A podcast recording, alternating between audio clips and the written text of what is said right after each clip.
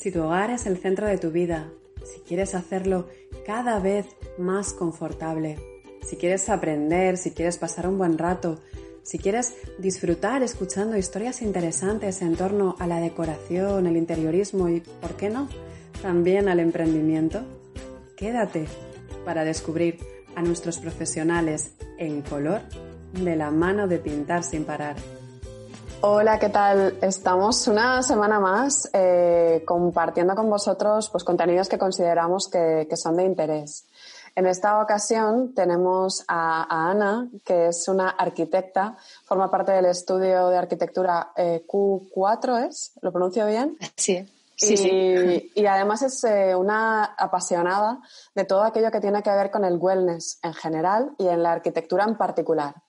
Así que nos parece que es un punto de vista súper interesante y queríamos hablar con ella un poco también desde lo que es la figura del arquitecto eh, aplicado a una vivienda, al hogar, porque a veces es algo que es un poco desconocido. Eh, tenemos un poco de lío entre qué cosas hace, qué cosas no hace, cuándo hay que recurrir a él, cuándo no.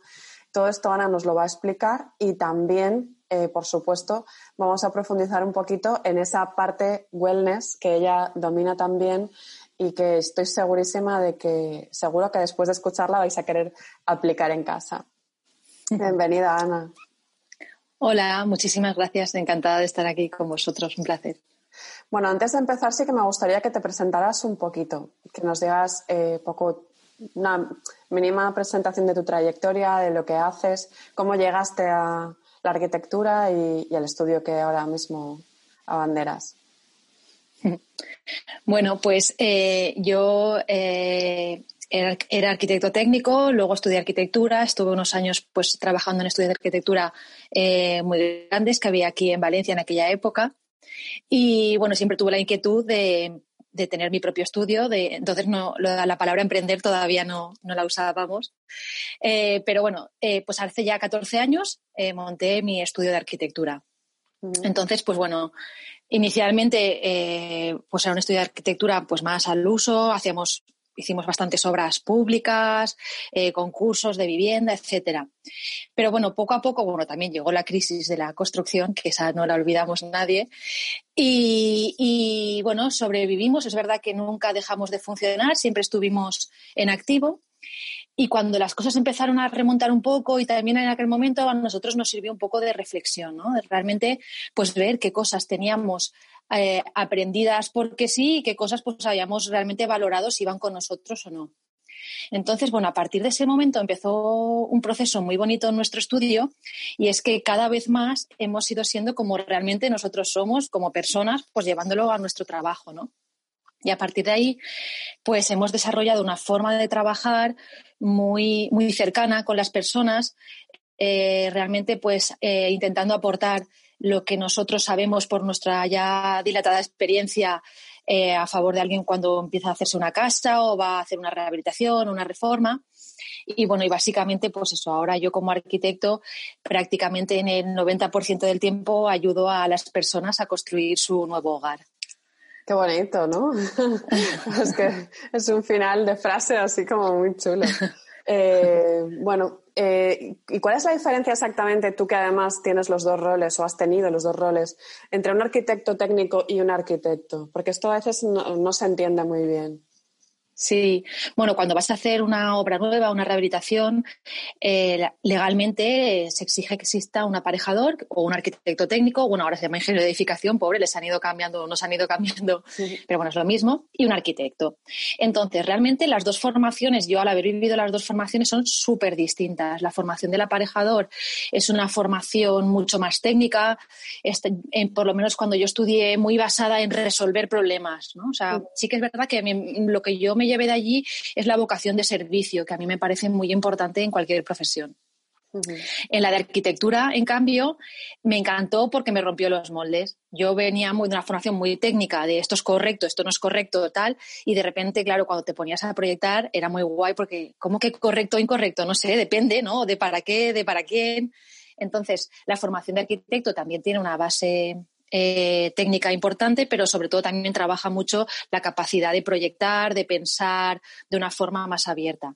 Entonces, en una obra, eh, pues hace falta un arquitecto que va a hacer tu proyecto y luego va a hacer una parte de dirección de obra y luego el aparejador va a hacer la parte de la dirección de ejecución de la obra.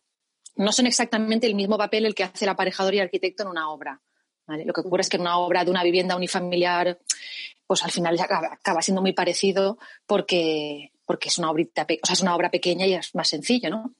Pero bueno, básicamente esa es la diferencia. Para entenderlo es algo así como que el arquitecto, digamos, que es el que tiene un rol más creativo, ¿no? Y el arquitecto técnico, valga la redundancia por la palabra, es el que tiene un papel más técnico, más de ejecución, ¿no? Digamos, uno piensa. Sí, más de la me gustaría que esto fuera eh, redondo y tal y cual y tuviera esta estructura y no sé qué. Y luego el que baja eso a la tierra y lo, en la obra es el que gestiona pues con los eh, empleados, no sé, los operarios que hay allí ejecutando. El que les dice, no, no, pero es que así no lo tienes que hacer, tienes que hacerlo de esta manera y de esta otra. ¿Es así? Tradicionalmente ha sido así, porque, o tradicionalmente o históricamente, digamos que los arquitectos tenían fama de pisar poco la obra. ¿Vale? Entonces era así.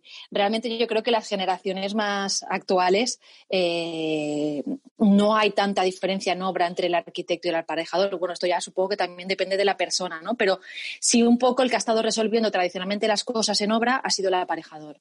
O sea, podríamos... que, claro, ¿Podríamos tener eh, entonces trabajar solo con un aparejador para hacer una reforma sin necesidad de un arquitecto? Sí. Sí, según qué tipo de reforma sea, sí la puede, sí la puede firmar un aparejador. Eh, por ejemplo, si hay temas estructurales, ya las atribuciones son para el arquitecto. Es que esto es un poco también rollo de competencias eh, entre colegios, que bueno, una cosa es lo que uno es capaz de hacer y otra cosa es lo que se le permite legalmente, ¿no? Ajá, vale. Eh, entonces, ¿y cuándo sería aconsejable entonces buscar un arquitecto? ¿En qué casos? Pues yo creo que es aconsejable buscar un arquitecto por supuesto, si vas a hacer una obra nueva desde cero, pero si estás pensando en hacer una reforma en la que tú vas a hacer una redistribución de los espacios, mm, yo creo que es súper importante tener un arquitecto y alguien que realmente, ya no por el título, sino alguien que realmente sepa cómo funcionan las viviendas, alguien que está acostumbrado a hacer proyectos, a escucharte, a plasmar tus ideas. Al final, eh, pues nosotros estamos todo el día trabajando en esto y nunca es o sea, no es posible, o sea, no es fácil que alguien que no tiene la capacidad o la herramienta de dibujar, probar, como hacemos nosotros, pueda llegar a la misma solución. Entonces, yo creo que el límite está en, en el punto en el que hay redistribución de espacios o no. Para, vamos.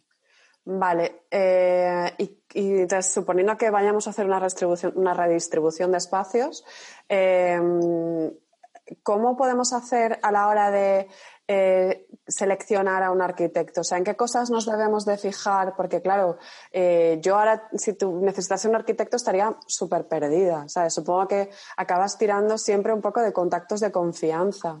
Entonces, si no conoces a ningún arquitecto cerca de ti en el que confíes, eh, ¿en qué debes de fijarte para saber que estás con un buen profesional?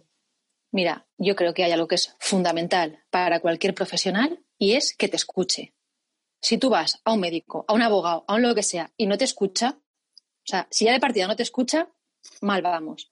Entonces, yo creo que eso es una cosa que al final eh, pues nos puede dar pistas. Realmente, yo creo que nuestra profesión es muy importante realmente hacer los proyectos para, para las personas que los van a disfrutar. Entonces, para mí es un punto de partida que marca la diferencia.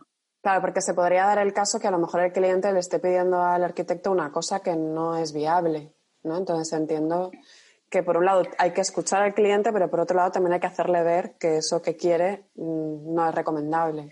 Claro, a ver, es que, a ver, por un lado, yo he ido muy rápido porque ya, ya, ya he pasado la primera, el primer filtro que sería pues meterte en sus redes sociales, en su página web y ver un poco que lo que ellos están mostrando a ti, por lo menos a priori visualmente te encaja, porque si realmente es algo totalmente distinto a lo que va contigo, pues mm. da igual que escuche o no, porque no, no va a ser fácil, ¿no?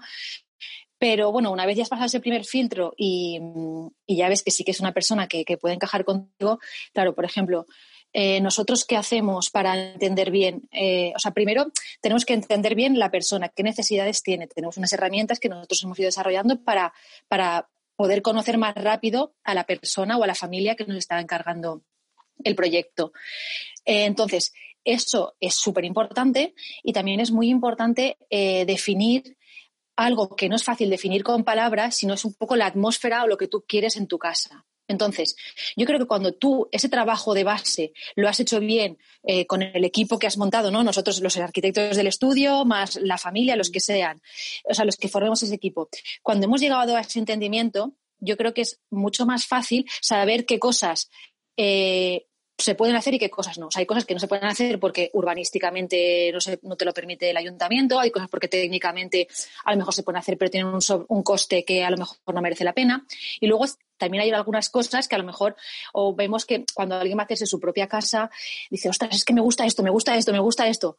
Ya, pero es que entonces nos vamos a desviar del camino porque estamos poniendo demasiadas cosas. Entonces, yo creo que si se entabla una buena relación y una buena conversación, o sea, que hay, mm, que hay confianza, ¿no? La confianza se va ganando, pero bueno, si, si, si eso está, yo creo que es bastante sencillo explicar las cosas y, y bueno, y al final no sé, pues el otro día estábamos que si poníamos tres, tres, tres luminarias en un espejo, poníamos cuatro. Justo anoche estaba, pues pensamos, nosotros como técnicos pensamos que da mejor tres, pero es que es tu casa. Si quieres poner cuatro porque el número tres pues no te gusta, pues ponemos cuatro y no pasa nada, ¿no?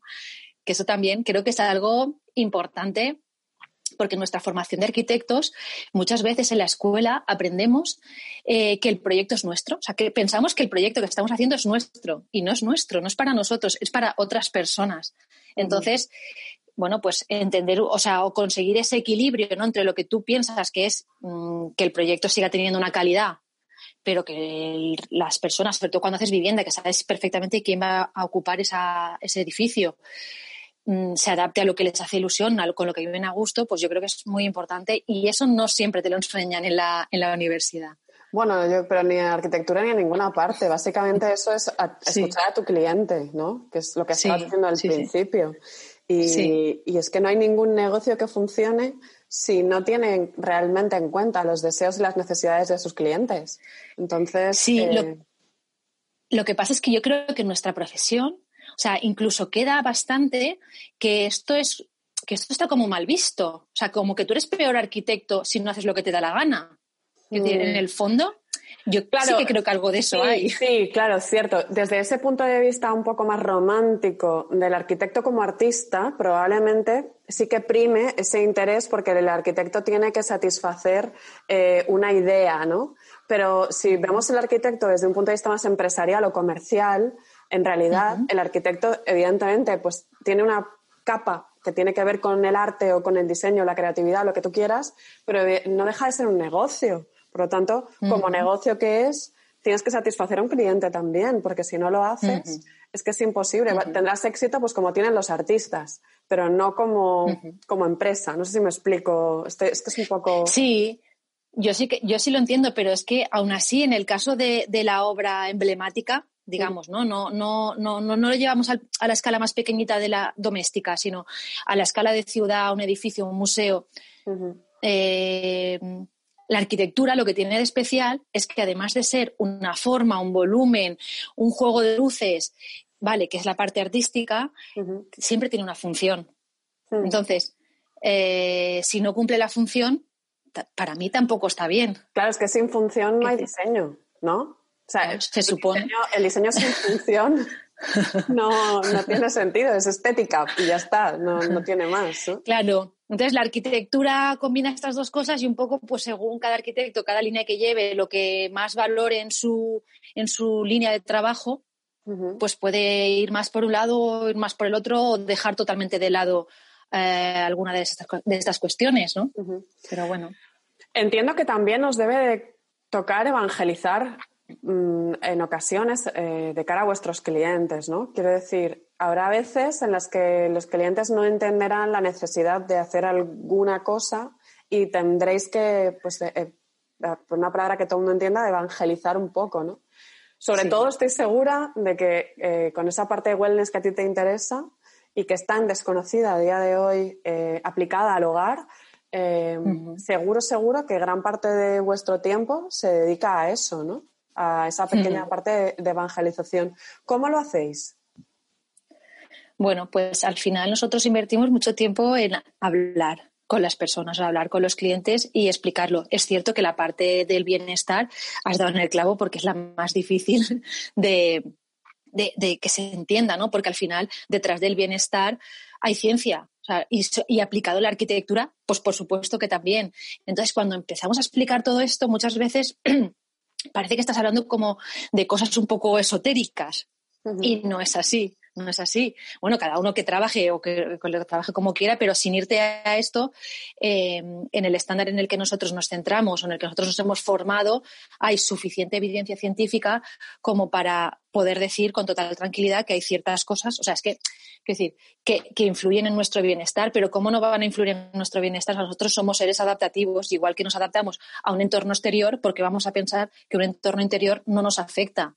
Lo que ocurre es que hemos digerido mentalmente muchas cosas y muchas creencias y entonces forman parte de un, como si fuera una realidad o una verdad absoluta, pero realmente, pero realmente si tú piensas, muchas viviendas que se han construido, no sé, pues en los últimos 15 años o 20 años, muchas de ellas sí cumplen las condiciones de estabilidad, de, o sea, cumplen las funciones más básicas del cobijo que nos debe de dar una vivienda, pero realmente muchas veces no son viviendas que están diseñadas para adaptarse a nosotros, sino que nosotros nos tenemos que adaptar a vivir en un entorno interior hostil en el que no estamos del todo a gusto, pero nos adaptamos. Pero es que hay muchas Pon un ejemplo, Ana, pon un ejemplo de eso para que se entienda mejor. Pues a ver, eh, yo creo que mm, si pensamos en el confinamiento que vivimos exagerado antes de, de verano, ¿no? Yo creo que muchísima gente eh, sin que nadie le dijera nada, por su propia experiencia, está todo el día metido en su casa, se dio cuenta que en su casa no le daba el sol, que su casa no tiene luz natural, que su casa, bueno, eso a lo mejor cuesta mal entender, pero que está mal iluminada cuando llega la noche, ¿sabes? Pero no porque tenga poca luz, a lo mejor es porque tiene exceso de luz, que se nos va también la mano iluminando, ¿no? Entonces, eh, pues eso es el tema de, el tema de la luz. Luego, eh, con la calidad del aire, también, bueno, ahora por desgracia también se está hablando mucho de esto, pero esto lo comentabas hace pues eh, ocho meses o diez o doce y no y no y no y decían pero no no puede ser yo estoy en un interior estoy bien estoy a salvo. La calle está llena de contaminación la calle está llena de partículas llenas de llena de pero mi casa no mi casa está bien no pues en tu casa hay o en tu lugar de trabajo ya ni te cuento cuando hay mucha acumulación de gente la misma contaminación que hay en la calle más la que se está generando en el interior entonces, pues bueno, hay un montón de cosas que... ¿Y qué cosas podemos hacer para eh, intentar dar pasitos a mejorar el bienestar dentro de nuestra vivienda? A ver, yo creo que todo parte del diseño, o sea, del diseño integrativo. O sea, que realmente tu casa, funcionalmente, la organización, lo que conocemos como distribución, se, se, adapte a nuestra forma de vida. Hay formas de casas, de pasillos, de encuentros, de giros que nos generan conflictos en nuestro día a día. O sea, porque está mal diseñado, porque no está, está diseñado para sacar muchos metros cuadrados y sacar mucha superficie y sacar el máximo rendimiento. Pero no está diseñado para sacar la mejor organización. al final, como tú organizas un espacio, es como tú organizas las ciudades, eh, es como se mueve la gente dentro de ese espacio. Entonces, si eso no está bien, no vas a estar a gusto en tu casa. Entonces, lo primero es analizar si tu casa eh, está bien organizada, si está bien distribuida. Una vez tienes ese paso, yo lo que lo siguiente que, que creo que es importante es ver el tema de la, de la iluminación. En un edificio de viviendas, una casa que ya está construida, la iluminación natural seguramente podrás hacer poco, pero con la iluminación artificial sí se puede hacer. Tendemos a poner en las casas la misma luz que a lo mejor pondríamos en una oficina y la temperatura de color de esa luz que necesitamos para trabajar a las 12 del mediodía en, en una oficina no es la misma que necesitamos en nuestra casa a las 7 de la tarde cuando un poquito ya nos vamos a, ¿no? Eh, mm. apagando un poquito y cara a la noche. Al final, pues lo que llamamos, ahora se está viendo mucho los ritmos circadianos, ¿no? Entonces, como la luz del sol no es igual por la mañana, por la tarde y por la noche, y por qué la luz nuestra de nuestra casa, ¿no? Es plas, luz. y luego no. Entonces, pues ahí creo que hay muchísimo trabajo que hacer. Yo en casa tengo peleas todo el rato porque Manuel, por ejemplo, toma melatonina para dormir pero luego está en la cama con la luz encendida de la habitación. Y yo, pero a ver, o sea, no, no, puedes estar haciendo eso mismo con la luz apagada, porque igual está con el móvil, que tampoco debería, ¿no? Pero bueno, si estás mirando el móvil, que ya tiene luz de por sí, apaga la luz de la habitación. O sea, si no, no, no vas a conducir a, inducir el sueño, ¿no? Entonces, ese tipo de cosas eh, creo que somos, en general, muy ignorantes todavía, ¿no? Hay muchísimo trabajo que hacer para que la gente entienda esas cuestiones básicas de, del confort en el hogar, ¿no? Sí, sí, sí. Sobre el tema de la luz, eh, hay un. Hubo, bueno, yo escuché una entrevista súper interesante de Juan Antonio Madrid, que es eh, cronobiólogo, y explicaba esto fenomenal, o sea, fenomenal. Eh, y al final eso decía, decía, la oscuridad es un bien escaso. Porque decía, se nos ha ido la mano iluminando. Mm. Entonces, el tema de la luz yo creo que es el que peor funciona en todas las casas. Ana, ah, que sí, estoy ah. em, aquí. Vale, entonces, em, ¿y qué podemos hacer para mejorar eso? ¿Qué consejos nos darías? Algo que no requiera tampoco de una eh, infraestructura enorme, a lo mejor cambiar el tono de la bombilla, por ejemplo. Sí, sí, yo creo que si tenemos ya una casa que está hecha, que no vamos a cometer ninguna reforma, pues bueno, la luz que hay es la que hay. Sí que es cierto que podemos revisar eh, la temperatura de la luz, de la temperatura de color de la luz y no irte a más de 3.000. Yo en una vivienda no me iría a más de 3.000 grados Kelvin.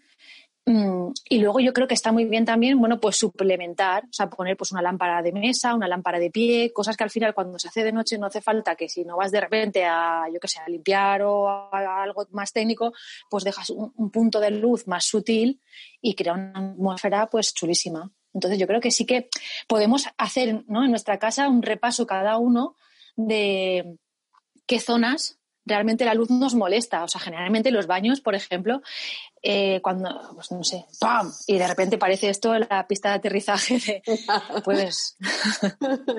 Entonces, yo creo que eso es súper sencillo y que cada uno sí que puede reflexionar en su casa cómo mejorar. Si simplemente puedes comprarte una lamparita que no haga mucha luz y que tenga una luz más o menos cálida y, es suficiente.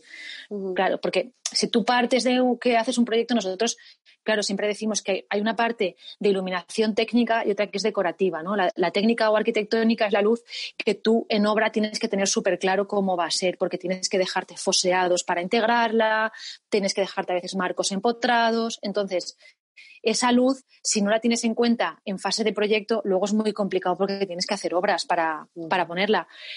Pero luego con la decorativa, si digamos que ya hemos partido de la base de que eso no lo tenemos en nuestra casa, pues con la decorativa sí que podemos suplir, no gastar tanto la iluminación general, ir más como eh, con iluminaciones puntuales. Mm, yo no la uso mm, prácticamente nada. La de la cocina y los baños creo que es la única pero la del salón y el dormitorio sí que tengo una de estas súper potentes, pero porque la puse justamente para si la necesitaba. O sea, eh, nosotros en casa funcionamos sobre todo con lamparitas, que para mí, porque creo que al final es que es lo que tú dices, te, molesta, ¿no? Una luz tan potente. Eh, la naturaleza es bastante sabia y yo creo que nos ha habilitado con mecanismos para rechazar aquello que no es del todo bueno para nosotros. ¿Es así? Claro. Sí, sí. Es que si tú lo piensas, eh, si tú miras el ser humano ¿no? desde el punto de vista evolutivo, tampoco hace tantos años que vivimos en ciudades con luz eléctrica sea, quiero decir que se está, se está viendo, o bueno, hace tiempo que se ve, pero con la neurociencia es verdad que es muy chulo porque vas un poco confirmando cosas que ya te parecían intuitivamente obvias y es que vas viendo cómo realmente nuestro, nuestro cuerpo, nuestros ritmos no, no, no, están todavía adecuados, o bueno, mejor que no lo estén, pero a lo que nos autoimponemos nosotros con la evolución entre comillas, ¿no? Entonces, pues eso, pararse, pensar realmente cuáles son las necesidades fisiológicas humanas y en base a ello diseñar la arquitectura, pues es lo que debería ser. Sí, pero bueno, eh, realmente como hasta hace nada se han hecho las casas también un poco como a salto de matas, ¿sabes? En la época del ladrillo eh, se hacían las casas a lo loco. O sea, yo la casa en la que vivo es una casa que la compramos justo, justo mm, comprarla nosotros y pinchar la burbuja, o sea, fue lo, peor de lo peor. Eh, está, o sea, nos la vendieron como una casa con altas calidades y demás y es mentira todo, o sea, está, es todo un desastre. Hemos tenido un mogollón de problemas. Eh, ¿Pero por qué? Porque en aquella época las, las constructoras no tenían la necesidad de hacer un buen producto porque, total, se vendía todo, ¿sabes? Entonces, creo que muchas familias estamos pagando un poco ahora esos platos, ¿no? De claro, un momento se construyó muy mal porque daba igual, se, todo se vendía, ¿no? Entonces, las constructoras... Se diseñó, se diseñó muy mal y luego se construyó peor. Exacto, sí, exacto. se buscaba maximizar la rentabilidad, ¿no? Entonces, mm. eh, y no tanto pensar en ese tipo de cosas. Pero bueno, sí que es cierto que una de las cosas buenas que nos ha traído esta pandemia es que mm, todos nos estamos un poco replanteando eso. Y ahora hay muchísimas familias que yo que vivo en un pueblo han migrado a otros pueblecitos más pequeños, con casas que tienen un patio interior. Eh, hay gente que se ha ido a vivir a la montaña. Y vamos, casi todo el mundo está, si no se está arreglando la casa, está pensando en irse a otra. Sí, sí. Sí, sí, sí, sí, sí. O sea, ahora hay una revolución brutal, brutal, brutal. ¿no? Y además, claro, eh, no solo la puesta en valor del lugar donde pasamos tanto tiempo, sino además que hemos abierto los ojos hacia la posibilidad de teletrabajar mucho más que antes. Entonces, eso también está ayudando a que mucha gente se vaya de determinadas ciudades a favor de, pues aquí yo tengo, yo tengo ya varios clientes que están en Madrid y, han decidido venirse a vivir a Valencia o a, pueblos de alrededor eh, para vivir una mejor casa y, teletrabajar y si cuando tengan que ir a Madrid pues irán y volverán y ya está. Claro. Sí, es que realmente es algo que es posible. La tecnología nos lo permite. Y hasta ahora no lo hacíamos, pues por lo que dices tú, ¿no? Un poco porque funcionamos por costumbres. Entonces, pero cuando realmente se convierte, lo que no era una costumbre se convierte en costumbre, pues entonces ya no hay excusa. Guay. Vale, pues vamos ahora con la parte eh, más de, la, calidad del aire, que es interesante. Eh, porque creo que es la parte más desconocida para todos. O la, o la, que somos quizá más inconscientes, como decías tú, ¿no? Porque todos tenemos esa sensación de que dentro de casa estamos a salvo, pero claro, yo abro las ventanas y el aire que me entra de la calle es el mismo que hay en la calle, que es donde hay contaminación. Entonces, ¿qué puedo hacer yo para mejorar la calidad de mi casa, la calidad eh, del aire de mi casa, eh, si, no puedo abrir las ventanas para ello? Porque es lo primero que mm. nos vendría a la cabeza a cualquiera. A ver, lo ideal, mm, si partimos de una casa que está, supongamos, en una ciudad en la que hay un cierto grado de contaminación. Pues lo ideal, el sistema ideal, porque mm, aparte de ser es sostenible desde el punto de vista ambiental y, bueno para nuestra salud además, es tener un sistema de ventilación eh, mecánica con, con, recuperador de calor, ¿vale? De forma que podríamos estar introduciendo a la casa, al interior del edificio, aire exterior tratado, tratado tanto para quitarle la polución como tratado térmicamente para no, por ejemplo, ahora en invierno, no, estar introduciendo aire demasiado frío. Entonces, por eso lo del intercambiador de calor. Bueno, esto tampoco me quiero enrollar mucho, pero eh, digamos que, el mejor diseño es en el que en las zonas como dormitorios y comedores introducimos el aire de esta forma y por los núcleos húmedos, que son los baños y las cocinas, extraemos el aire viciado. ¿Vale? Entonces, ese es el sistema que en obra nueva eh, es el idóneo y el que se está colocando cada vez más, sobre todo en viviendas que ya tienen un, nivel de rendimiento en cuanto a eficiencia energética alto, lo que conocemos como eh, viviendas passive house, por ejemplo, en las que además cada vez más la monitorización está sumando, está cogiendo puntos, ¿no? Explica un poquito qué es una passive house, que yo lo conozco, pero la primera vez que lo escuché no tenía ni idea de que eso existía. Sí, bueno, pues es un estándar alemán que al final lo que, lo que hace es garantizar que tu casa, eh, gracias al diseño que tiene en cuanto a aislamientos, en cuanto a hermeticidad, en cuanto a eliminación de puentes térmicos, eh, va a desperdiciar muy poco calor o muy poco frío. ¿vale? Entonces, realmente, de forma controlada, tú vas a poder con muy poco aporte de, de calor en invierno o de frío en verano y con una ventilación, como estaba explicando, eh, muy controlada, que tu entorno, que tu hábitat, con la mínima, con el mínimo consumo de energía, te dé un confort muy alto. Más o menos es, es, eso en lo que se basa las passive house. Pero vamos, que no, son casas en las que tú no abres una ventana para ventilar, ¿no? A ver, si quieres abrir una ventana, pues puedes abrir una ventana, sí, porque eso siempre se las, lo critican de las, de las passive. Pero es verdad que sin tú hacer nada, pues digamos que la casa funciona por ti, ¿vale? Sobre todo en países, o sea, en países no, o en zonas muy frías, pues, pues está fenomenal. Porque claro, aquí a lo mejor nosotros en Valencia pues podemos tener casi todo el año las ventanas abiertas y tampoco estamos, no sé, depende un poco de la sensibilidad de cada uno, pero, pero en zonas muy frías vamos, se está disparando el, el, tipo de, este, de, de, solicitudes de este tipo de viviendas. O sea, realmente aquí en Valencia no tendría tanto sentido hacer una vivienda de estas características. Hombre, aquí en Valencia está fenomenal tener una vivienda de estas características, pero es verdad que si tú comparas con la zona norte de Madrid o, o, la zona norte de España, eh, yo creo que ha proliferado mucho más ese tipo de viviendas que en Valencia. Porque fundamentalmente el plus nos lo dan eh, de cara al frío, no tanto al calor. Porque aquí lo que tenemos es mucho calor. Entonces... Claro, claro, claro, también. Y además el calor aquí en Valencia em, está muy vinculado también con la humedad relativa. Porque una cosa es la temperatura y otra cosa es la humedad relativa. Entonces, al final, si tú tienes eh, una determinada temperatura, pero la humedad relativa es muy alta, tu sensación, de tu sensación térmica va a ser peor. Entonces también una cosa que se puede hacer con un buen sistema de ventilación eh, es cuando los que llevan añadido el tema de la, sonda para medir la humedad relativa y son capaces de, regular también el tema de la temperatura. Pero eso son, pues, claro, eso digamos que cuando haces una casa de cero lo puedes plantear. También te digo yo que cuesta que la gente te diga que sí, ¿eh? a, esta, a hacer esta inversión. Porque es muy poco conocido, ¿no? Sí, al final, pues es una inversión económica que cuesta, yo creo que cuesta que de buenas a primeras alguien te diga que sí, porque con temas, por ejemplo, más relacionados con el ahorro energético, dicen, bueno, sí que entienden que eh, yo voy a invertir un poco más, como por ejemplo con un sistema de aerotermia, pero luego el consumo que voy a hacer es menor. Entonces, bueno, vale.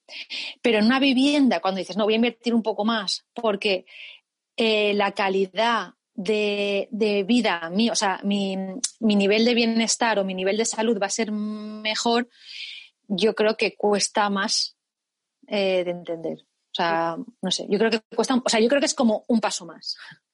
yo te he entendido que este tipo de casas, para que sean realmente una passive house, tiene que ser una casa que sea exenta. Es decir, pues el tipo de viviendas que hay, por ejemplo, en Galicia, que es muy habitual, pero aquí que vivimos mucho más en adosados, es más difícil hacer una verdadera passive house, que se puede adaptar, pero que no es realmente una passive house, ¿no?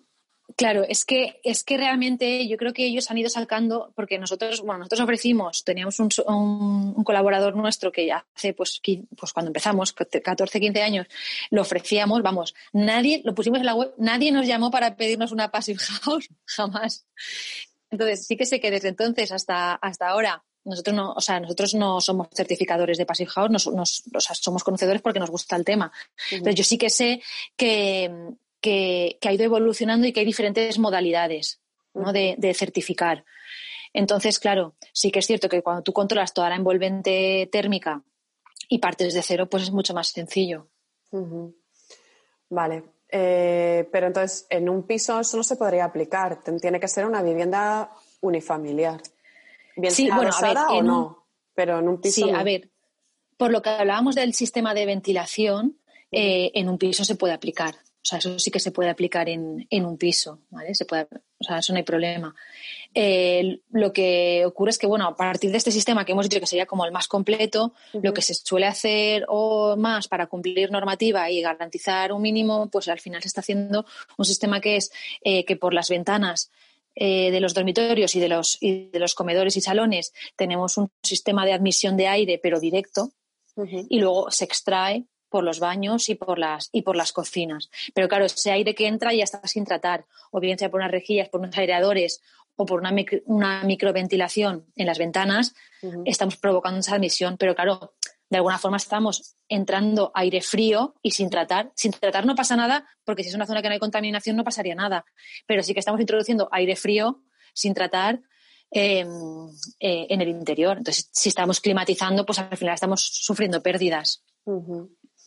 Vale, ¿y qué opinas de los famosos filtros EPA que se han puesto ahora con todo lo del COVID?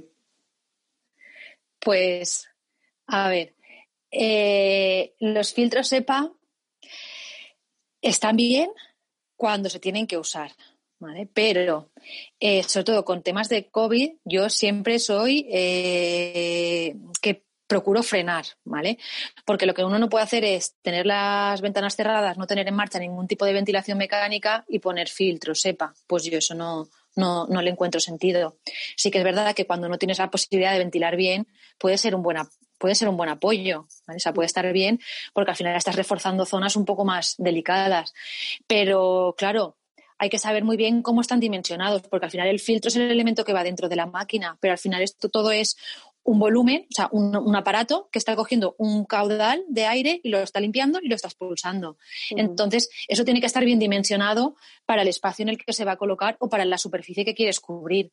Entonces, alguna vez lo hemos hablado, ¿no? Que si, por ejemplo, imagínate que en una clase pues compran una máquina que lleva un filtro EPA y la ponen en una esquina, pues a lo mejor el niño que está al lado de la máquina pues está bien, pero eh, a los que están a la otra punta pues igual no les llega, ¿no?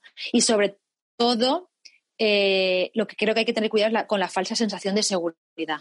O sea, ah, no, como ya está el filtro, mira, como si nada, ¿no? Me quito la mascarilla y no abro las ventanas.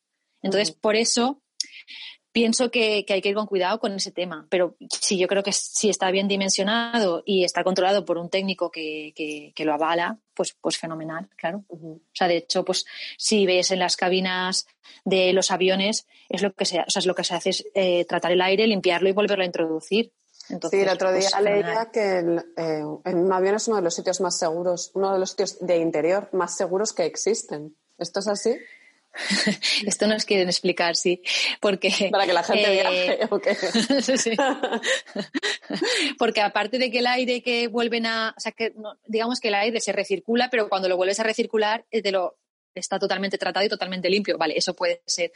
Eh, y además ellos lo que explican es que lo que hacen es que impulsan por arriba eh, y entonces eh, la admisión, o sea, el retorno está por abajo, de forma que el aire que sale a ti, en teoría, va para abajo y no va hacia los lados. ¿no? o sea, un problema, o hemos visto muchos gráficos de eh, un contagio masivo en un restaurante de China, que el aire acondicionado venía de aquí, el aire iba para allá y se contagiaron todos los que estaban en aquel lado. ¿no? Pues con los, lo de las cabinas de aviones lo que explican es eso, que, que el aire viene de arriba, entonces pues digamos que no se va a ir hacia los lados porque eh, la propia corriente que generan ellos es hacia abajo. Pues no sé, pero tienes a uno pegado, pegado, pegado al lado, pues no sé. Pues te digo que al final yo creo que, la, que, evitar riesgos es la suma de varias acciones, no solo con una.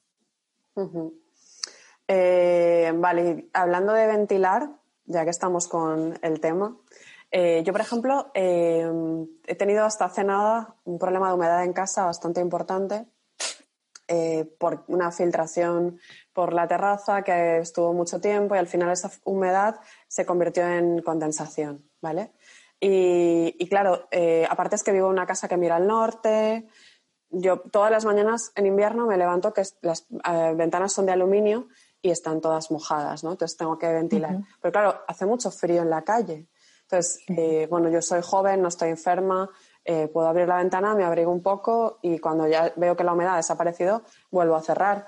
Pero, pero no un sitio, por ejemplo, a lo mejor que tienes un enfermo o que tienes alguna persona mayor que, que, oye, que hace frío, que no puedes tener la ventana. O sea, ¿cuánto tiempo es realmente recomendable que tengamos abiertas las ventanas para ventilar? A ver, yo creo que en una casa en la que vive pues entre una y yo qué sé, cinco personas, por decir algo, eh, si tú abres 15 minutos, 20, yo creo que es suficiente. O sea, entre 10 y 20 minutos. Y sobre todo, además, ojo, si tienes la posibilidad de tener ventilación cruzada, que es lo ideal. Porque entonces, claro, es mucho más rápido. Yo creo que es suficiente. Y si no la tienes, si es, un espacio en el que no hay manera de ventilar, excepto que hay una, por ejemplo, una puerta o una ventana, pero no, no corre el aire, no, a ver, es que realmente, pues imagínate que tenemos la ventilación cruzada, pues igual con 10 minutos está más que renovadísimo ese aire. Y si no, pues igual con 20, por ejemplo, más o menos. vale, sí dependerá también del, tamaño del espacio, ¿no? Y todo esto. Claro, Claro, pero bueno, más o menos en realidad las viviendas, eh, en general, los huecos como también van a esto, pues están, suelen estar por normativa eh, dimensionados eh, las ventanas a las estancias. Entonces, más o menos el volumen de aire es, es proporcional al tamaño del espacio, generalmente. Sí, pero a veces, por ejemplo, en los locales comerciales no ocurre esto, ¿no? No, no, no, no, no, no, no, claro, claro. Es que los locales comerciales es totalmente aparte, porque en los locales comerciales hay mucha más gente, eh, normalmente la ventilación es mucho peor y entonces ahí lo habitual es tenerlo justificado, tenerlo calculado con una ventilación mecánica. Entonces, en función de la actividad que se va a generar dentro, la, tasa metabólica de la persona, pues se hacen unos cálculos y se ajusta la ventilación. Vale, para, para tener esto claro, ¿deberíamos acudir, por ejemplo, a un arquitecto? Eh, ¿Para un local comercial? Sí. O sea, si eh, un local comercial o una casa que hemos visto ahora también en el confinamiento, que hay casas que están, pues eso, que no tienen casi ventanas o que, o que tienen mala ventilación. O sea, si realmente quisiéramos mejorar la ventilación de un espacio, bien sea un local comercial o una vivienda, eh, ¿a quién hay que acudir? Bueno, si es en una vivienda, en un edificio de viviendas, eh, realmente, bueno, tienes que tener la capacidad de ventilar, abrir más las ventanas, ¿vale? Otra cosa es que queramos mejorar la capacidad de, o sea, instalar algún sistema de ventilación o como sería en un local, que sería el caso de instalar algún sistema de ventilación. Entonces, lo suyo es acudir, o si es este tema puntual, yo creo que te lo puede resolver tanto un arquitecto como un ingeniero. Realmente los ingenieros industriales hacen estos cálculos y nosotros como arquitectos, pues en, en, sistemas relativamente sencillos también los hacemos. Cuando son por ejemplo, nosotros ahora estamos haciendo, hemos acabado un proyecto de una residencia muy grande, realmente esos cálculos a nosotros ya nos los hacen los ingenieros. Entonces depende un poco del tamaño de lo que estemos hablando, pero sí, básicamente esto. vale, ¿y qué consideraciones nos puedes, o sea, qué recomendaciones puedes darle a alguien que está en casa eh, y que quiere mejorar eh, pues, mm, su calidad de vida en su casa? Eh, aparte de lo que hemos hablado de que ventilemos con cierta regularidad, disminuyamos un poquito la luz o que creemos un entorno lumínico más confortable.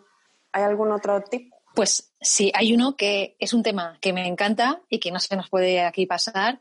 Bueno, aparte que hemos hablado de la, primero mejorar la organización, la iluminación y la ventilación, eh, me encanta la parte del diseño biofílico. O sea, realmente introducir la naturaleza es que es lo más.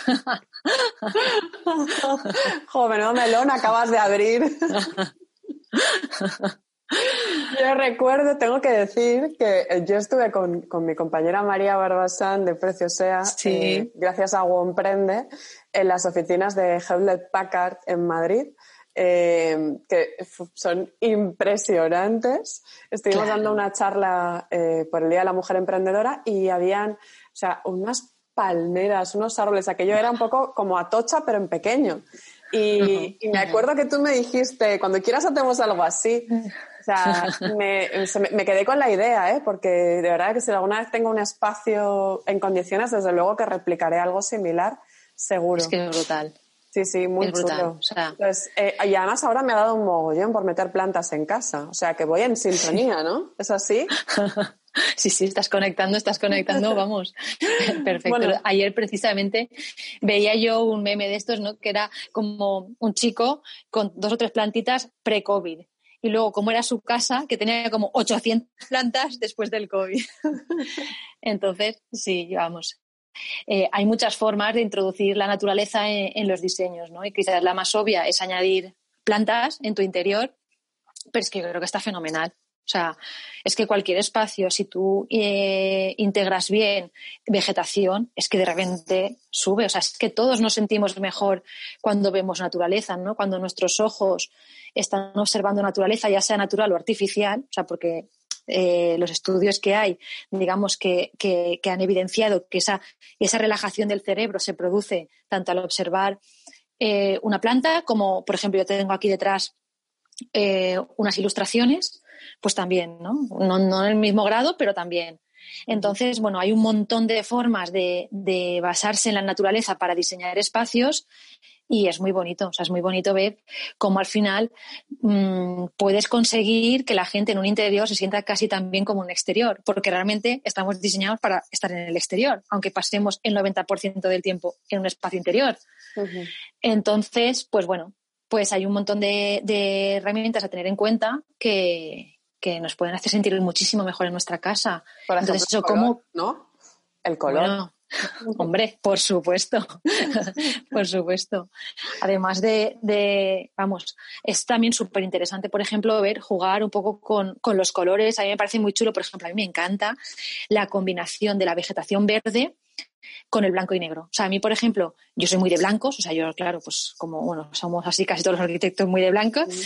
Me encanta la claridad, eh, pero pero me parece brutal la potencia que tiene cuando pones así un espacio así como un poco selvático uh -huh. y lo combinas con, con, unas rayas blanco y negro o con unos rombos, ¿sabes? O a lo mejor de repente le das un toque rojo, un poquito. Es súper potente y, y, vamos, sí, yo tengo un montón de tableros en Pinterest haciendo combinaciones de naturaleza con distintos colores. O sea que, pues te voy a buscar, ¿eh? Te voy a buscar porque estoy a darle vueltas últimamente. Quiero meter una planta en, en el dormitorio y no, no termino de encontrar exactamente lo que, lo que me gusta. O sea que sí que te voy a buscar. Y, y desde el punto de vista arquitectónico, eh, ¿cómo uh -huh. podríamos incorporar eh, esa faceta eh, sin que sea directamente, pues eso, meter una maceta en casa? Es decir, ¿qué uh -huh. cosas puede hacer un arquitecto por nosotros en ese sentido? Eh, uh -huh. más allá de meter una maceta en casa que lo podemos hacer cualquiera. Uh -huh. Mira, desde el punto de vista arquitectónico, eh, muy importante la relación que establecemos interior-exterior. O sea, la relación del interior del espacio con el exterior es súper importante. Aparte de por lo que hemos hablado antes del tema de la luz, de introducir la luz, eh, además mm, utilizar la luz del sol para calentar o que, o que en verano no nos caliente en exceso la vivienda, las vistas. O sea, las vistas, cómo nosotros dirigimos las vistas desde, desde los diferentes puntos que estamos, cuando estamos en un interior hacia el exterior, es muy potente. Porque realmente, pues eso, puedes pensar en una habitación, tú vas a ver el exterior muchas veces más tumbado desde la cama. o en el salón desde el sofá, qué vistas tengo desde el sofá.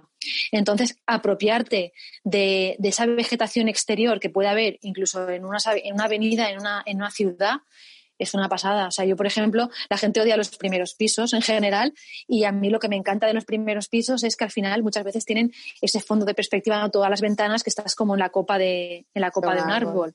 Mm. Y eso, es, eso por ejemplo, es muy bonito. Sobre todo pasa mucho eso, sí. Mm. Uh -huh. eh, qué guay. ¿Y, ¿Y qué más? Bueno, luego, aparte de eso, eh, nosotros tenemos formas de, de alguna forma, introducir referencias naturales en el diseño. Por ejemplo, eh, que es lo que nosotros llamamos utilizar los patrones de la naturaleza. Entonces, cuando tú introduces eh, determinados materiales que por el tratamiento que tienen o por el color o por la textura, te están recordando directamente a algo mmm, de una determinada zona, te, te, enraiza, digamos, con ello. Por ejemplo, eh, yo creo que todos lo podemos entender muy rápido con la arquitectura ibicenca, ¿no? O sea, tú cuando piensas en ese blanco, una madera así un poco desgastada, el barro, ¿no? Pues al final son materiales eh, de la propia, del propio lugar llevados a la arquitectura. ¿No? Entonces yo creo que eso es una de estas cosas que, que, también nos hace sentir bien. Y yo lo observo porque, por ejemplo, nosotros cuando compartimos imágenes de proyectos que son rehabilitaciones de edificios antiguos en los que se ve la madera antigua, incluso un poco, ¿sabes?, eh, deformada. Eh, generalmente son las fotos que más gustan a todo el mundo. O sea, pones algo súper nuevo, muy bien hecho y tal, y yo detecto que la gente, cuanto más eh, le gusta y le motiva, son eh, edificios antiguos rehabilitados, o sea, ya verlos en, sobre todo, bueno, verlo del antes y el después también yo creo que nos gusta mucho a todos, mm. eh, y cuando hay una naturaleza. Yo creo que esas cosas es que nos gusta, o sea, yo creo que nos gusta a casi todos, vamos. Es que eh, Entonces, yo creo que es, estos ambientes que estuvieron de moda hace un tiempo, como más minimalistas y fríos, eh, son como muy impersonales, ¿no? Es como que eh, desde que se ha puesto de moda lo del high, este, o como se diga, que nunca lo pronuncio bien, eh, es como que mm, ese tipo de entornos eh, nos recuerdan más a, no sé, un hospital, ¿no? Es algo como más estéticamente quizás muy bello, pero no tiene esa parte de confort y de hogar que, realmente uno anda buscando en, en una vivienda, ¿no? Entonces, quizá por eso triunfan más pues las maderas envejecidas, las plantas, ¿no? Porque tienen esa parte de confort. Sí, yo creo que sí que, que sí que ha habido un poco esa naturalización de la, de la, de la persona o, de, ¿sabes? Porque es verdad que, que, hubo un momento en el que la arquitectura, ¿no? Empezaron a, haber un montón de revistas de arquitectura y la gente las compraba y, la gente cada vez más. O sea, yo eso sí que lo he notado en los últimos, pues eso, en los 15 años, ¿no? Que cuando yo empecé a ejercer ahora, que, bueno, una casa y ahora, jolín, todo el mundo tiene una casa y la quiere tener bonita, ¿no? Y yo eso sí que lo, sí que lo he observado. Mm, y es verdad que, hay una que había una tendencia, y todavía existe, ¿no? todo muy minimal, que está muy bien y puede ser muy minimal y a la vez ser cálido. Hay ejemplos magníficos de arquitectura muy minimalista, pero a la vez muy cálida. Eh, sí que es verdad que hay otra que es como muy radical y bueno, pues sí, yo también pienso que para la foto pues quizás sea espectacular, pero yo no viviría ahí. Mm. Eh, y cada vez más se va reivindicando, yo sí que pienso en la naturalidad. la naturalidad y al final la naturalidad es lo que estamos hablando en todo esto, que no quiere decir perder el concepto ni quiere decir hacer cosas mal hechas, ¿no? Pero yo creo que sí que es un valor en alza. Claro, es que eh, como decías tú, la decisión que tomas con respecto a los materiales eh, determina mucho eh, esa sensación que, después, igual que el color provoca sensaciones, los materiales provocan sensaciones. Entonces, eh, yo siempre, no sé, no es lo mismo poner un cemento o una madera que poner un azulejo. ¿Sabes? Un azulejo siempre te va a dar una sensación más de frialdad, porque es un material como más frío. ¿Sabes? Sin embargo, un cemento o una madera son un poco más cálidos. Entonces, Claro, la elección que se hace desde el punto de vista arquitectónico de los materiales, evidentemente, igual que cuando pintas una pared de rojo o la pintas de verde, eh, las emociones o las sensaciones que eso provoca, pues influyen mucho. Entonces, si haces una buena elección del color y una buena elección de los materiales, evidentemente puedes tener un espacio minimalista, pero, pero que sea muy agradable, ¿no? Sí, sí, sí, sí, totalmente. Es decir, puedes pasarte por, por confort, ¿no? y que sea un espacio como demasiado barroco, eso también puede pasar, ¿verdad, Ana? Es decir, que, que estés en un espacio donde hay como demasiada información y te acabas saturando. Sí. Sí, sí, sí. Nosotros decimos así un poco de broma eh, cuando estamos haciendo un proyecto ya nos vamos viniendo arriba, ¿no? porque, bueno, nosotros lo que hacemos es que cuando empezamos un proyecto, eh, y ahora, ahora volverá a esto, eh, bueno, aparte de hacer, pues esto, nuestra carta de los Reyes Magos para entender muy bien qué es lo que quieres y qué es lo que te apetece que tenga tu casa, bueno, pues también trabajamos con los tableros de Pinterest, ¿no? Entonces tenemos un tablero que es personalizado para tu proyecto. Entonces, al principio, lo que hacemos es meter imágenes a lo loco. O sea, todos nos damos de alta todos y entonces empezamos a meter imágenes a lo loco. O sea, no son de nada en concreto. Pero esto es súper interesante porque ahí estás viendo, estás captando qué es, o sea, cuál es la esencia de lo que tú estás queriendo para tu casa. O sea, qué es lo que tú tienes en mente. la forma de, de alguna forma, sacar la imagen que será después. Entonces, eso al fin, yo le llamo que es como definir un personaje, ¿no? Vamos a definir el personaje. Entonces, luego, conforme vamos evolucionando, veremos si las decisiones que vamos tomando son coherentes con ese personaje o no son coherentes con ese personaje.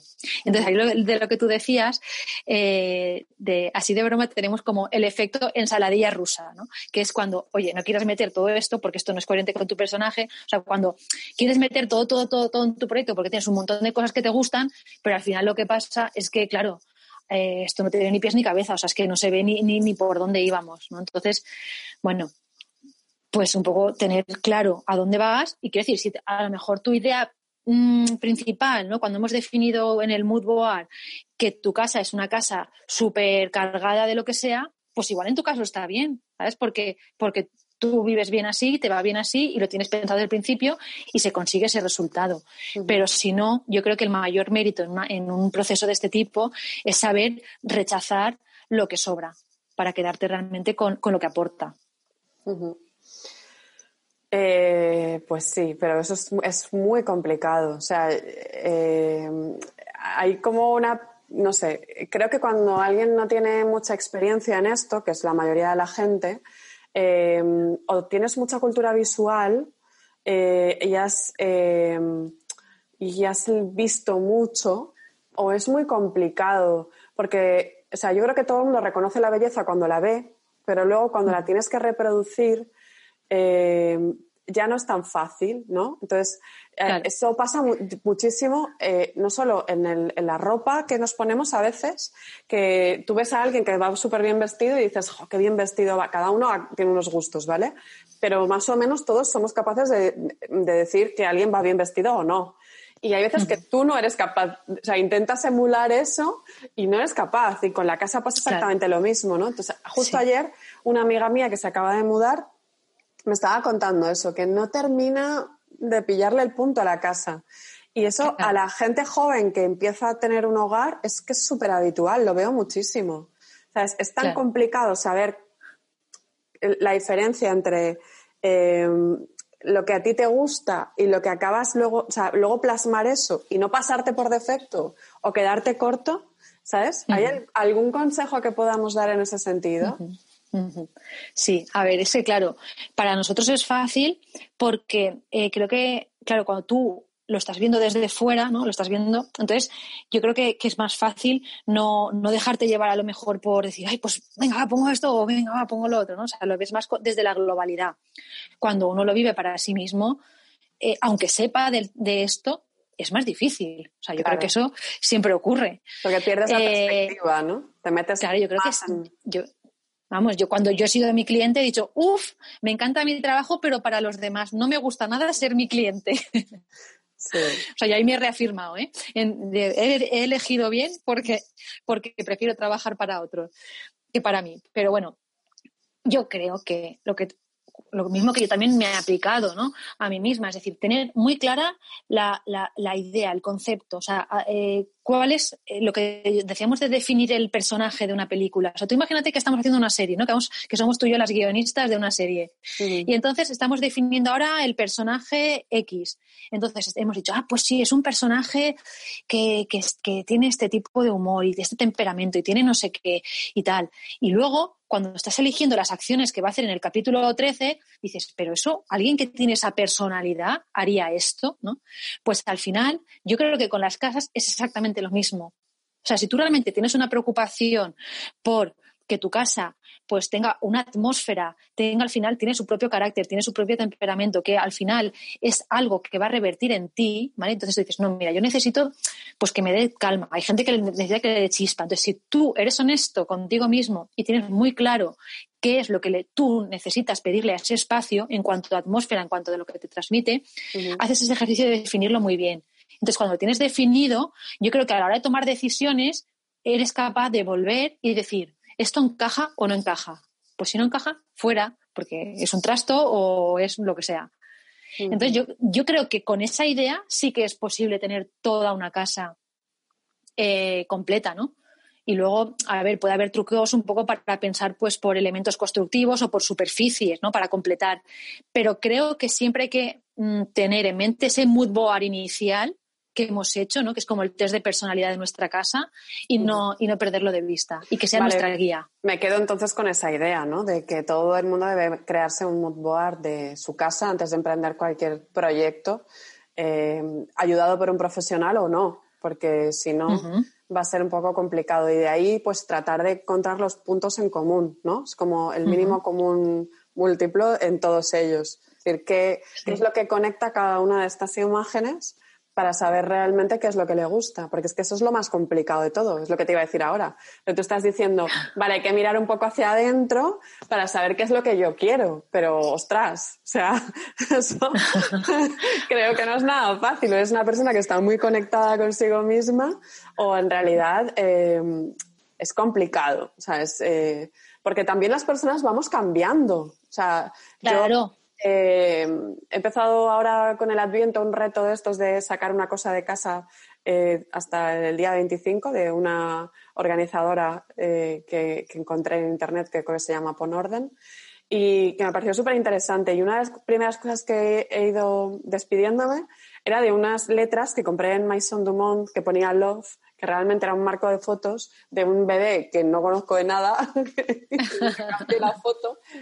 Y ahora me parece horroroso, pero en aquel momento me parecía mm. algo modernísimo, chulísimo. O sea, es decir, realmente nosotros también evolucionamos como personas.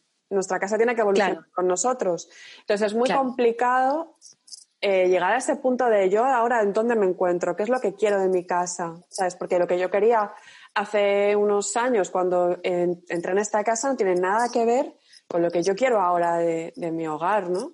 Claro. Y seguramente tú ahora, tu casa en la que vives ahora, tampoco le vas a pedir lo mismo que si, por ejemplo, ahora pues te haces un chalete en la playa o en la montaña y está en otro entorno eh, para otro uso y para otro momento, eh, aunque, aunque coincida en, esta, en, en, este momento de tu vida, ¿no? Entonces, claro, o sea, ahí, está lo chulo. O sea, que realmente eh, cada, cada momento, cada casa, cada persona va a requerir eh, un estilo distinto. Bueno, eso es por lo menos con lo que yo me lo paso bomba, porque así puedo pues, diseñar diferentes personajes, pero, pero claro, en tu, en tu casa es así, pero está fenomenal, porque bueno, pues si dentro de 10 años, 5 años, hay ciertas cosas que no encajan, pues fuera, bueno, está Wallapop, o sea que está fenomenal, y, vas renovando un poco, ¿no? Entonces, em, Sí, o sea, totalmente, o sea, totalmente las personas, cada ciclo de su vida, lo que van a necesitar o lo que les va a ir bien va a ser distinto, pero es que eso hay que diseñar pensando en eso, o sea, es como cuando una pareja que al principio tiene un bebé y a lo mejor pues se están haciendo la casa y piensan casi diseñando la casa como si su bebé fuera a ser bebé 30 años, pues no, que tu bebé dentro de unos años no va a ser un bebé. Entonces, es verdad, pues es un error muy habitual, ¿eh? Cuando tienes un bebé, que eh, replanteas toda la casa como si realmente esa situación fuese a ser perenne y no es algo efímero. Totalmente. Es verdad. Y luego yo sí que creo que hay una cosa que, que, que nos pasa un poco que, bueno, pues eso, no, con el tema de bebés, por supuesto, cada uno con sus hijos que haga lo que mejor considere, faltaría más, pero sí que es cierto que en el diseño de, de los edificios también hay muchas decisiones que tienen que ver eh, con la forma en la que se utilizan o con la forma en la que educamos, ¿no? Entonces, bueno, por ejemplo, pues podemos tener todos o conocer mucha gente el Montessori, ¿no? Cómo, cómo diseñas el alcance que están los elementos para, para un niño, ¿no? O incluso, pues, por ejemplo, hay, hay, hay casas que están hiperprotegidas para niños, que fenomenal, porque si tú tienes que vivir así, fenomenal. O sea, la seguridad es súper importante. Pero sí que es verdad que, que, vivimos en un mundo de seguridad y de comodidad que yo creo que hay veces que es que nos hace un flaco favor. O sea, en el tema de, de la seguridad, pues bueno, cada uno, eso es un tema súper delicado y cada uno que haga un poco lo que hasta donde considere, pero sí que es cierto que eh, con el tema de la, de la, comodidad, pues al final, eh, me, me, contabas el edificio en el que tú vives, o sea, la escalera, ¿no? Eh, se han ido diseñando edificios para cada vez movernos menos, para cada vez tener menos habilidades, mm. nuestro, nuestro, nuestro cuerpo, ¿no? Entonces, eso también está muy, muy, muy, muy relacionado con el diseño. O sea, si tú al mm. final, pues el, edificio que tú vives, la escalera está ahí al fondo y el ascensor está a un paso de la puerta, tú vas a subir siempre con el ascensor. No, no, es que en el edificio que vivía mi abuela no había ascensor. En el de mis padres había un ascensor. En el mío hay dos ascensores. no vaya a ser que subamos por las escaleras. Claro, bueno, yo iba en un sexto. Y usemos las piernas. Yo iba en un sexto, hay que subir, pica. pero bueno, pero sí que es verdad, tienes razón. Sí, entonces no sé, con estas cosas de, de un poco mm, la seguridad, la comodidad y todo esto, yo creo que sí que hacernos una reflexión un poco y ver que está bien y que a lo mejor se nos está yendo un poco, ¿no? También cuando hablamos, por ejemplo, antes, ¿no? La, la pues antigua, o sea, en, en, la historia, ¿no? Para conseguir comida tenías que ir a recolectar, tenías que ir a cazar, tenías que no sé qué. Ahora tienes que llamar por teléfono y te lo traen a tu casa. O sea, es que ya no estamos yendo ni al supermercado. Entonces, claro, luego nos matamos en el gimnasio, pero nuestra vida cada vez es más pasiva. Entonces, claro, eso, el estilo de vida más pasivo, no sé sea, aquí en Valencia en concreto, cuando llueve, que nos volvemos locos y sacamos el coche para ir a 50 metros, como si la lluvia fuera radioactiva, ¿no? Eh, sí que es verdad eh, que a veces nos, pasamos. Pero bueno, también hay una tendencia ahora de, eh, que ha vuelto un poco más a, ser conscientes de que los recursos son finitos y que por lo tanto mm. es mucho más saludable ir caminando al trabajo o ir en bicicleta mm. y que y, que hay que, alimentarse mejor. Bueno, ya todos nos estamos yendo de la arquitectura, pero bueno, sí que es cierto. No, no, no, pero es que al final. Que, que, que, por un lado se está construyendo o se, está eh, inventando, porque no solamente es en la arquitectura, sino se están creando muchos inventos. La tecnología nos está ayudando a tener una vida más cómoda, pero luego, sin embargo, hay por otro lado otra tendencia que de alguna manera rechaza esa, o, no rechaza, sino simplemente es más consciente de que esa comodidad sí, despierta. sí, despierta. Para cogerla en determinados momentos, pero no para que se convierta en un estándar, ¿no? Claro es que precisamente lo que tú has dicho, dice, nos estamos yendo de la arquitectura. No nos estamos yendo de la arquitectura, porque precisamente yo cuando decidí empezar a dedicarme a investigar, a aprender, a, formarme en esta, en esta rama de la arquitectura, fue precisamente, me acuerdo perfectamente, iba por el río corriendo con una amiga, eh, que además ella también se dedica a temas de, salud, y entonces íbamos hablando, ¿no? Decíamos, y yo me acuerdo que decía, oye, pero es que, a ver, pero estamos eh, cuidando, o sea, ahora hay muchísima gente que nos cuidamos, nos gusta hacer deporte, intentamos tener una vida lo más activa posible, nos gusta cuidar la alimentación. Hay un montón de formación, o sea, de información en las redes sociales. Digo, y realmente los entornos en los que vivimos, en los que trabajamos, están acompañando este estilo de vida. Entonces, esa pregunta realmente fue la que a mí ya dije, voy por aquí. O sea, ¿por qué no? Porque claramente no, no, no, no están al nivel. Entonces, es complejo porque yo siempre digo que la arquitectura es como un dinosaurio. O sea, en arquitectura seguimos, siguen aprendiendo que la historia está fenomenal, pero sigue siendo un modelo eh, aplicar arquitectura de hace 100 años. Imagínate que en medicina, ¿sabes? O sea, yo creo que la arquitectura va demasiado lenta. O sea, yo creo que se adecua demasiado lento a la realidad de nuestra sociedad. Entonces, bueno, hay muchos estudios universitarios en los que pasa eso, no solo en la arquitectura. Que yo creo que también a medida que se vaya eh, pues un poco renovando el staff de profesorado, eh, también ese tipo de cosas cambiarán, ¿no? Porque la gente joven tendrá otro punto de vista distinto. ¿Puede ser que tenga algo que ver, que en la arquitectura quizá quien está formando a los nuevos arquitectos es gente que lleva muchos años en eso? Yo es que creo que en arquitectura, yo lo que pienso que pasa es que seguimos imitando patrones, ¿sabes? O sea, yo creo que, que, bueno, que, que, al final pues se ha hecho así, se sigue haciendo así, los que luego entran lo siguen haciendo muy parecido y, y bueno, hay aprendizaje técnico, por supuesto, o, como estudiar historia, que, que, la carrera de arquitectura es maravillosa porque yo creo que te da esa visión más completa, ¿no? Pero, pero no sé, yo creo que hay un punto en el para qué, en el, ¿sabes? Que yo creo que no, que no está al día. O sea, yo creo que, están como, no sé, como pensando en unas bases que están, pero pues más de 100 años atrás de donde estamos ahora. Entonces, mm, no sé, mm, yo ahí soy un poco crítica eh, porque, porque yo lo he vivido en mí misma. O sea, yo, yo acabé la carrera, pensaba que tenía que hacer las cosas de una determinada forma esta mañana lo pensaba porque cuando os conocí a vosotras en Comprende para mí fue súper chulo, ¿no? Porque al final, claro, yo pensaba, ah, mira, he estado esta gente, pues el movimiento este de emprendedora, está, no sé qué, está fenomenal, pero claro, yo soy arquitecto. Como, ah, no, claro, es que yo no puedo. ¿Cómo? O sea, a ti quién te ha dicho cómo tienes que hacer las cosas, tú puedes hacer las cosas como, como tú quieras, como tú consideres, que para eso pues has montado tú tu, tu chiringuito, ¿no? Claro. Entonces, Mm, liberarse de creencias y liberarse de determinadas cosas, yo creo que nuestra, que nuestra profesión es, es un poco una losa, pienso yo. No sé.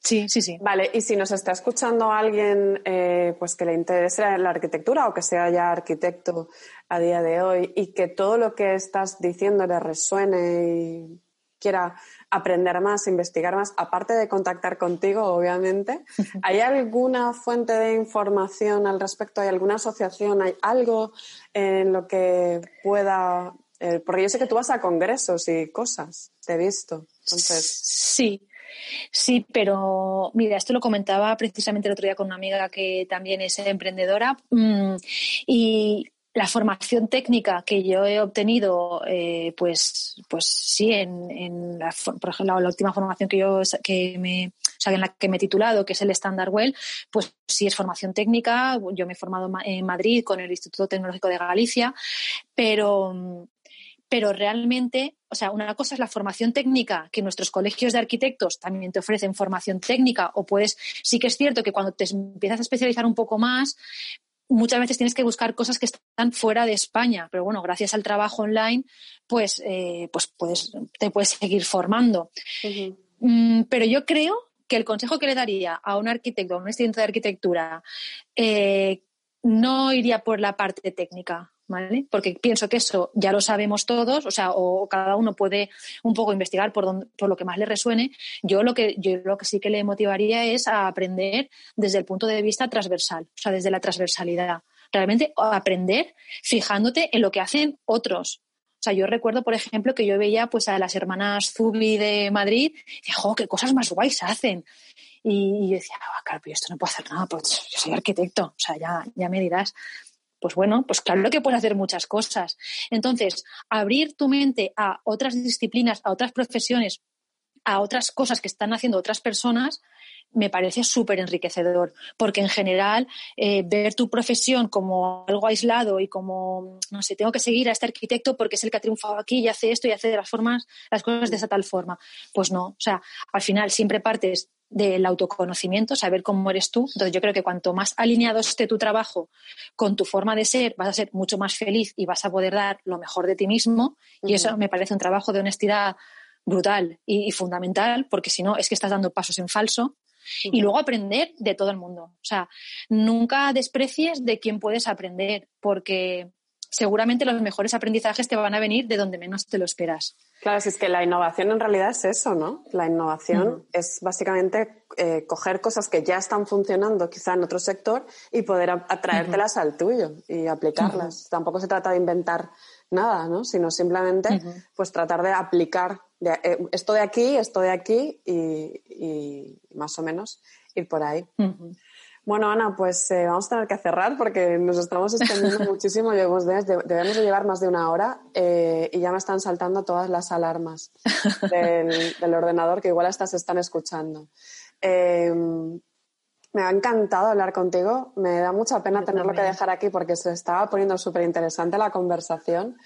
Y, bueno, espero que podamos continuar en otro momento hablando de algún otro tema más específico. Espero que pues te lo hayas pasado bien. Y bueno, si quieres decirles a la gente dónde te pueden encontrar.